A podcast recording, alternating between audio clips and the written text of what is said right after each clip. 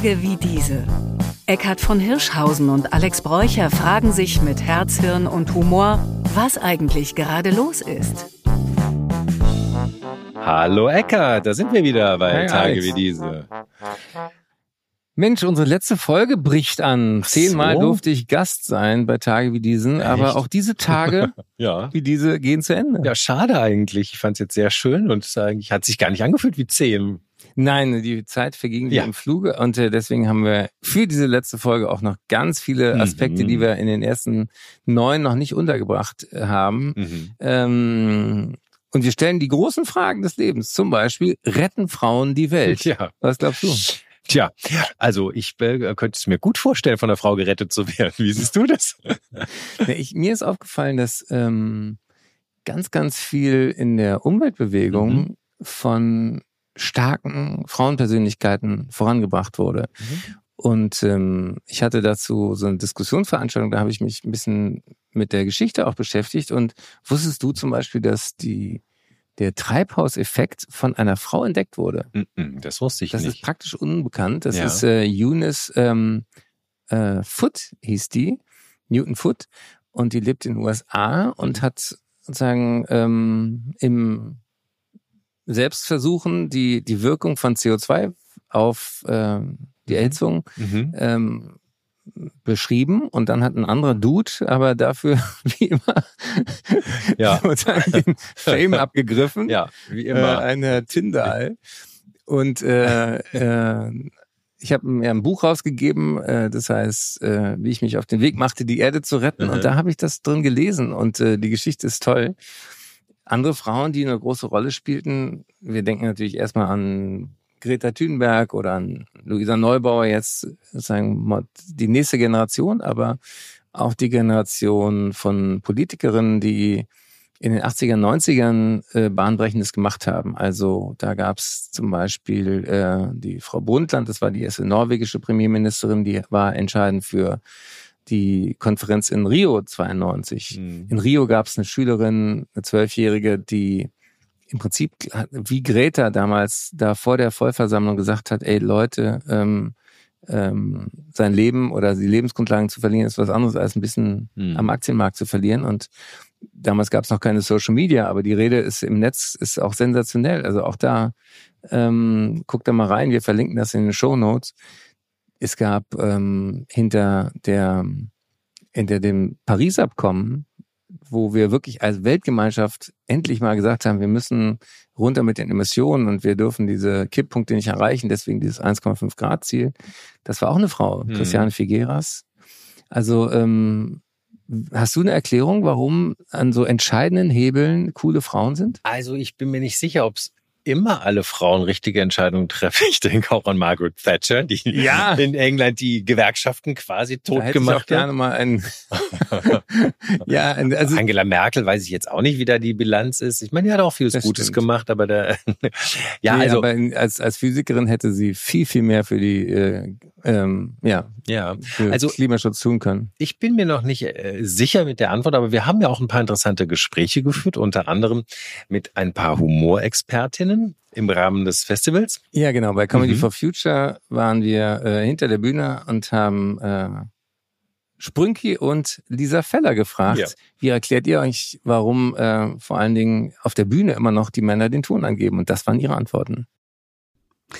Also ich finde das äh, auch total interessant. Ich habe ja vor fünf Jahren die Ladies Night übernommen mit Daphne Deluxe und Meltem Pop dann zusammen. Ähm, Gerburg hatte die davor 13 Jahre moderiert. Und erzählt dann immer, als es losgegangen ist, haben die gesagt, ihr schafft vielleicht eine Sendung, vielleicht eine zweite. Und jetzt läuft diese Sendung schon fast 20 Jahre. Und offensichtlich gibt's ja, gut, dann kommt mal jemand wieder, ist schon klar, aber ähm, ich glaube, erstens oft bleiben die so ein bisschen unterm Radar. Also es, hat sie schon immer gegeben und nur jetzt wird auch mehr hingeguckt. Ähm, und ja, vielleicht trauen die sich auch mehr und merken, ach guck mal, es gibt es gibt einfach Vorbilder, ja. Also ähm, mit also Misfits jetzt um bei Gerburg zu bleiben oder auch ähm, Maren Krollmann oder so, die hat's natürlich in den 80ern dann auch schon gegeben.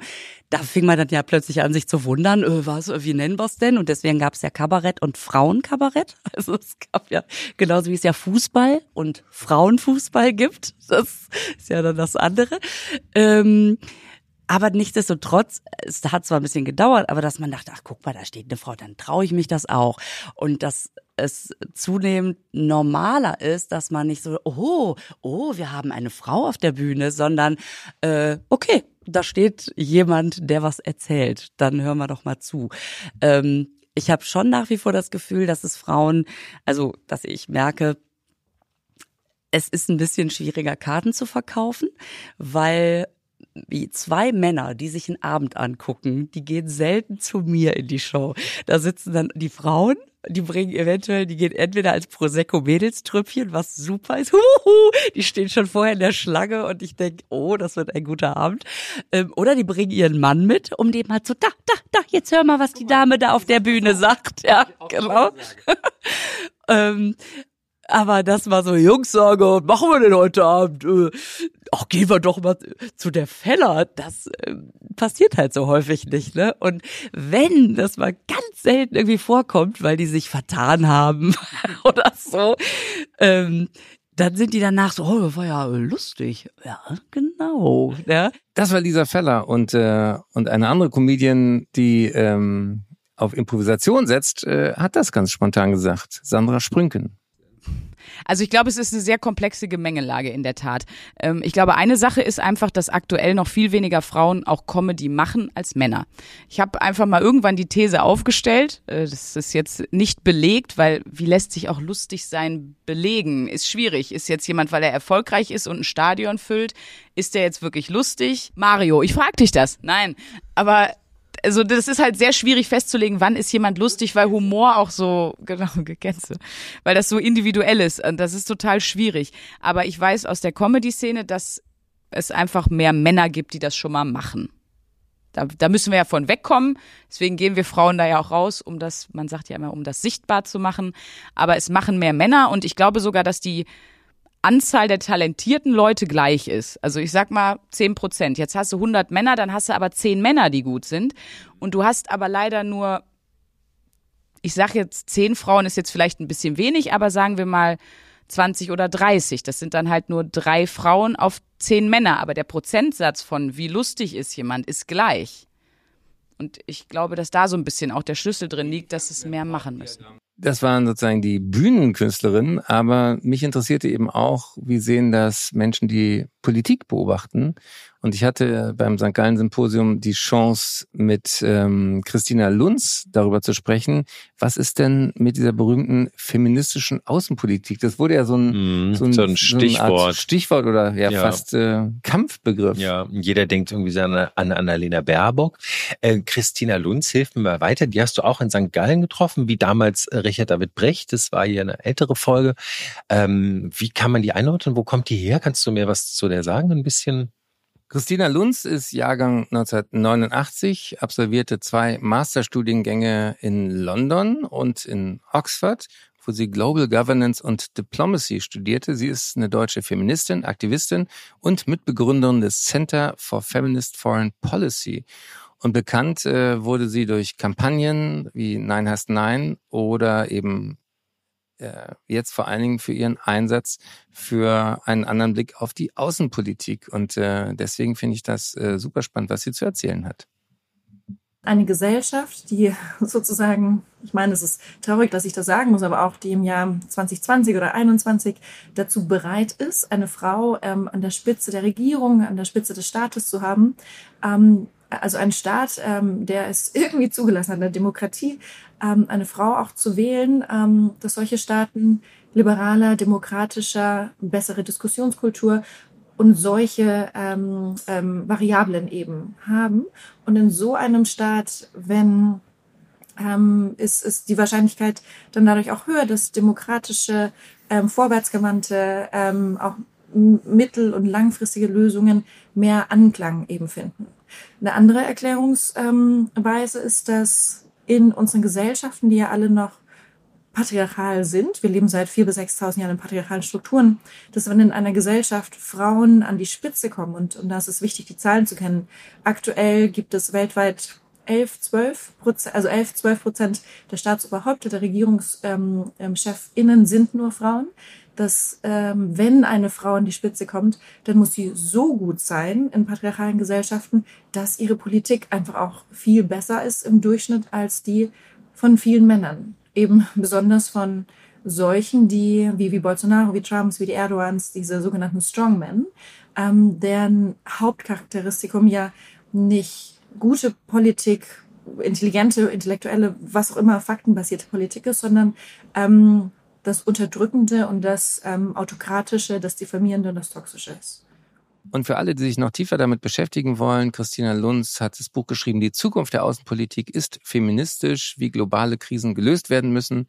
Also für die Folge, mhm. Frage, die wir uns heute in der Folge 10 von Tage wie diese ja. stellen, retten Frauen die Welt, hat sie, mhm. glaube ich, ein sehr, sehr klares Ja.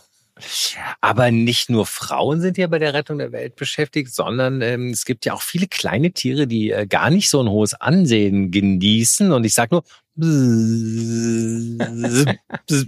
Ich hatte die Chance, mit Hans-Dietrich Reckhaus zu sprechen. Das ist ein Unternehmer, den, äh, wenn man den sieht, wirkt er erstmal nicht so revolutionär, wie er in seinem Denken ist. Das ist ein äh, Familienunternehmer mhm. aus Bielefeld. Bielefeld ist jetzt auch nicht der Ort, wo man sozusagen die Revolution äh, verorten würde. Ja. Aber der ist echt cool. Der äh, hat ein Familienunternehmen geerbt von seinem Vater, was Insektenvernichtungsmittel herstellt. Mhm. Und er möchte wirklich die Perspektive auf die Insektenwelt komplett mhm. umdrehen. Ja. Und wie er das geschafft hat und welche Hürden er da auch familiär zu überwinden hatte, das hat er mir in einem ganz persönlichen Gespräch erzählt. Mich treibt an, dass Insekten sehr wertvoll sind und dramatisch bedroht. Das heißt, ich kann nicht mit gutem Gewissen den Menschen sagen, kauft mehr von meinen Insektentötungsprodukten. Was war der Moment, wo Sie den Wert von Insekten für sich neu entdeckt haben? Ja, ich bin da nicht alleine drauf gekommen. Es sind zwei Konzeptkünstler, die mich vor rund elf Jahren mit der Schattenseite meines Geschäftsmodells konfrontiert haben. Ich habe mit denen über Insekten gesprochen und wollte erstmal eine, eine, ich sag mal, eine Kunstaktion haben, um eine Fliegenfalle besser verkaufen zu können. So bin ich zu den Künstlern gegangen und die Künstler haben sofort gesagt, also, Herr Rickhaus, Ihr Produkt ist einfach nur schlecht und es tötet Fliegen. Und überhaupt, warum müssen die Menschen so viele Fliegen töten? Und wie kommen Sie damit zurecht, dass Sie den ganzen Tag Tötungsprodukte herstellen? Und das war der Auslöser. Die beiden haben mich zum Umdenken gebracht. Wir waren gerade in der äh, Hochschule St. Gallen und haben uns vor Erika verneigt. Wer war Erika? Erika ist wahrscheinlich die bekannteste Stubenfliege der Welt.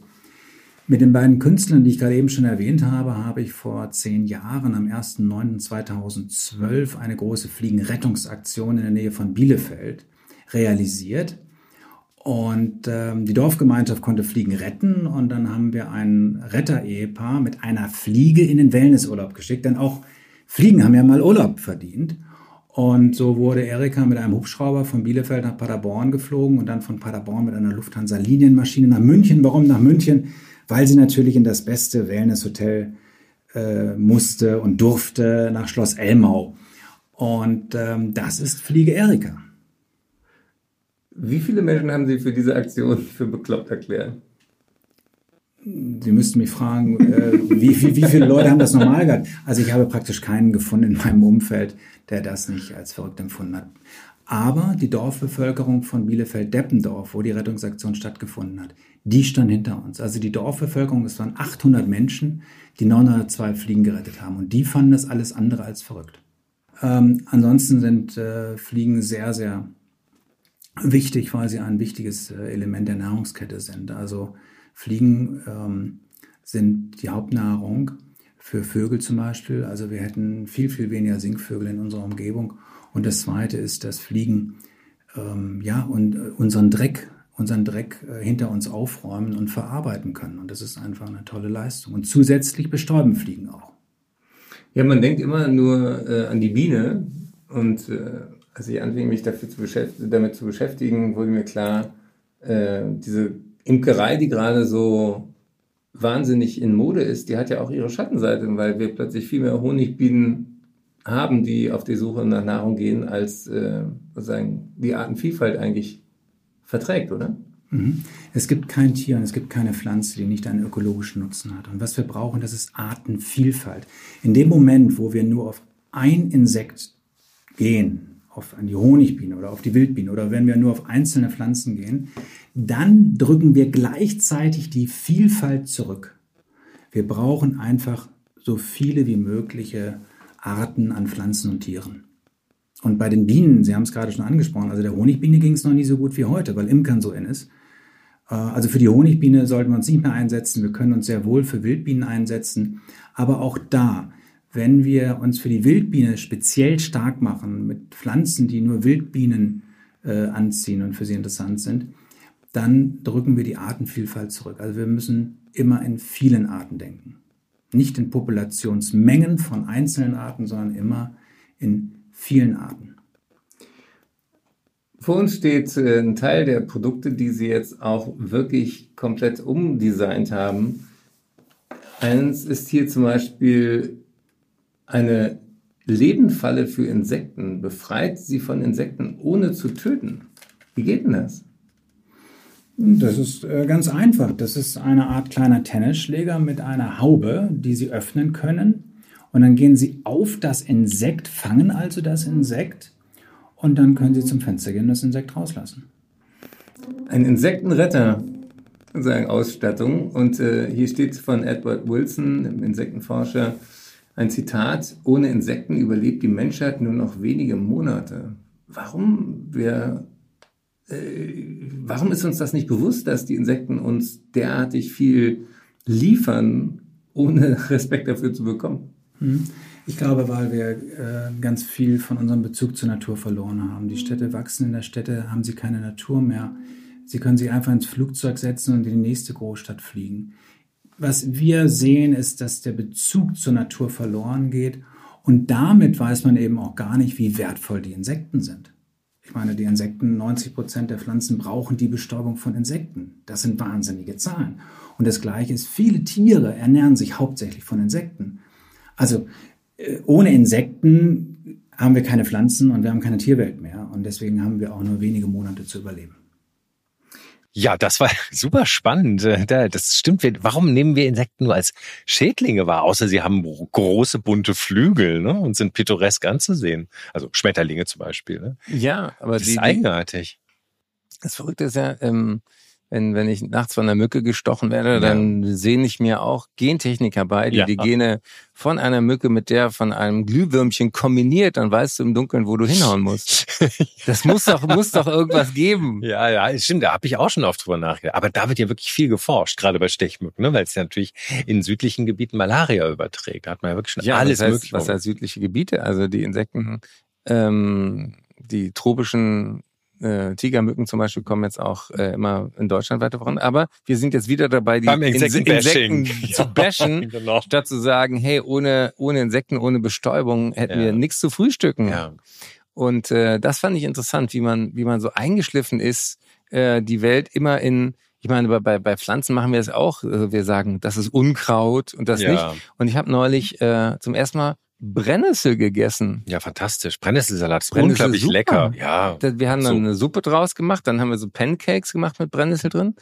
Und ähm, man hat ja von Kind auf an dieses Gefühl, diese Pflanze, die ja. sticht dich, die ist fies, Kinder, ja. äh, die brennt. Und äh, dann zu sagen, nee, diese Unterteilung ist total willkürlich. Ja. Und wenn sie schon überall wachsen, dann her damit. Dann ich glaub, lass uns die essen. Oder Rucola war doch nach dem Krieg, war das eigentlich das arme Leute. Es wollte keinen diesen bittere, bittere Scheiß. Kein Mensch isst in Italien Rucola. Das ist so eine, da machen sie sich schön gepflegt lustig, dass die Deutschen dieses bittere Zeug essen. Ja, genau. Aber aus der Medizin wissen wir inzwischen, dass gerade diese Bitterstoffe, mhm. äh, das ist ist, was sozusagen so wahnsinnig gesund ist. Und wenn man die alle rauszüchtet, mhm. dann verliert man sozusagen auch den, den positiven Impact von dem Zeug. Stichwort Disteln. Die sind ja auch, gelten ja als Unkraut, wie gesund. Die Mariendistel ein Lebertherapeutikum ist oder die Artischocke, ja auch eine Distelart, wie wohlschmecken, wenn sie mal durch, wenn man durch die, die stachelige unwirtliche Schale mal durch ist. Ne? Also ja, das ist Quatsch.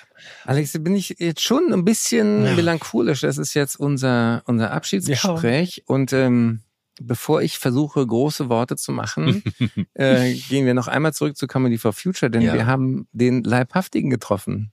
Gott, er war wirklich da und schaut euch mal in den Begleitmedien, schaut mal bei Social bei uns rein. Wir haben ihn wirklich da gehabt, den Tod. Und schaut euch bitte die Fotos an. Es war wirklich der Tod da. Also als Tod finde ich einerseits ähm, auch die, die, die, die Verschwendungssucht und sowas sehe ich einerseits kritisch, weil ich sehe, okay, da könnte viel Arbeit auf mich zukommen und wer will schon mehr Arbeit haben. Andererseits finde ich es auch ja, fast ein bisschen faszinierend zu sehen, wie die angebliche Krone der Schöpfung dabei ist, sich selbst auszulöschen. Also es hat auch eine gewisse Faszination, mit der ich das betrachte. Ja, Mensch, Eckert, ich hoffe, ihr habt euch alle Tempotaschentücher geholt jetzt. Für der Abschied wird jetzt nicht so leicht. Eckert, unsere letzte Folge geht zu Ende mit dem Sinn nicht alles schlecht. Tod. Nein, das war alles sehr gut. Wenn euch diese Folgen gefallen haben, wahrscheinlich habt ihr nicht alle zehn gehört, dann ja. hört man die anderen noch rein, die sind alle noch online mhm. und empfehlt es auch weiter, dass äh, die bleiben ja genau. im digitalen Vermächtnis erhalten, mhm. auch wenn wir äh, uns jetzt äh, wieder sortieren. Ähm, weißt du schon, wie es weitergeht mit Tage wie diese? Nein, das wissen wir jetzt hier noch gar nicht. Das äh, kann ich dir noch gar nicht sagen. Ich freue mich jetzt erstmal auf unsere Folgen und dann sehen wir, wie wir weitermachen. Von all den Gesprächen, die wir geführt haben, gibt es eins, was, was dich äh, noch weiter beschäftigt, wo du dran hängst, wo du sagst, boah, das, das waren so für dich ein Highlight? Also meine, meine Lieblingsfolgen meinst du? Also meine Lieblingsfolgen waren die mit Maxi Städtenbauer. Die fand ich toll, weil wir, wir reden über so ein schweres Thema wie mentale Gesundheit auf eine ganz leichte Art. Kommen unheimlich persönlich. Ja. Der Maxi hatte ja auch eine persönliche Geschichte ausgepackt, die er, glaube ich, so noch gar nicht erzählt hatte, die sehr berührend war. Äh, ich fand inhaltlich auch sehr stark ähm, Richard David Brecht, eigentlich wie immer, ja, aber der war wirklich, also ich finde, der hat, ihr beide habt ja in St. Gallen gesprochen, das fand ich sehr dicht und sehr gut. Und er hat mir da zwei, drei Sachen auf den Weg mitgegeben, die ich so auch von ihm noch nicht gehört hatte. Hat zum Beispiel künstliche Intelligenz zum Thema künstliche Intelligenz. Und ähm, ich fand auch den Raphael Thelen ja, sehr beeindruckend. Raphael war auch, auch sehr Weil, ähm, bewegend. Ähm, das war ja nicht zu planen. Ähm, ja. Wir hatten die Aufnahme ähm, auf Mittwoch gelegt und ausgerechnet. Das, das war der Tag, wo dann die ähm, Durchsuchung bei der letzten Generation war. Also ja, wir haben ähm, viele spannende Menschen hier kennengelernt und uns auch ein bisschen. Uns auch, das war auch sehr schön. Wir haben, glaube ich, große Bögen gespannt, ne? also von Feminismus über Humor zu Depressionen zu die und Welt wieder retten, zurück zu reisen und wieder zurück, genau und wieder zurück zur guten Laune. Nein, ich habe mich sehr gefreut, dass du hier bei mir warst, die zehn Folgen und uns so bereichert hast mit deinen klugen Worten und deinem, deinem Witz. Also das war sehr schön. Ja, danke dir, Alex, auch für die äh, super Vorbereitung, Inspiration. An dieser Stelle auch ein Dankeschön an Dirk und alle, die das im Hintergrund ja. immer technisch gemacht äh, gemeistert haben bei äh, mit äh, ähm, schmalem Zeit- und äh, Produktionsbudget. Und äh, apropos, ich möchte einmal noch danken dafür, dass äh, die Erlöse, die durch die Werbung hier in dem Podcast kamen, mit der wir sonst redaktionell nichts zu tun haben, ähm, die gehen an meine Stiftung Gesunde Erde, mhm. gesunde Menschen. Und wer wissen will, was wir bei GEGM abgekürzt machen, kann gerne auf unsere Website gehen, stiftung-gegm.de. Wir versuchen Klimaschutz und Gesundheitsschutz zusammenzudenken. Wir pflanzen Ideen, weil die schneller wachsen können als Bäume. Wir fördern ein tolles Netzwerk von Wissenschaftlerinnen und Wissenschaftlern. Und äh, das Wichtigste, was ein Einzelner heute tun kann, ist kein Einzelner zu bleiben. Es ist schwer, die Welt ehrenamtlich zu retten, wenn andere sie hauptberuflich zerstören. Und deswegen gibt es zwei Teams in Berlin und in Bonn. Und äh, schaut euch an, ähm, wir versuchen wirklich dieses Thema planetare Gesundheit greifbar zu machen und auf die großen Hebel einzuwirken. Und die liegen in der Politik. Genau. Ja, also dann äh, würde ich sagen, schaut euch alles an, hört euch die Folgen an, folgt uns auf Social Media, da seht ihr auch noch mehr. Ja, werdet ihr auch sehen, was Eckart sonst noch so treibt. Er ist ja sehr umtriebig, hat überall ein, hier eine Doku, da eine Show und wir werden vielleicht auch noch was äh, zusammen machen. Also ich freue mich auf alles, was da kommt und wünsche dir für die Stiftung und für dich auch alles gut. Ich bin ja nicht aus der Welt, nur aus diesem Podcast. Genau. Also tschüss, wir Macht's bleiben gut. in Kontakt. Bis bald. Ciao. Tage wie diese. Eckhard von Hirschhausen und Alex Bräucher fragen sich mit Herz, Hirn und Humor, was eigentlich gerade los ist. Eine Produktion von M hoch 2.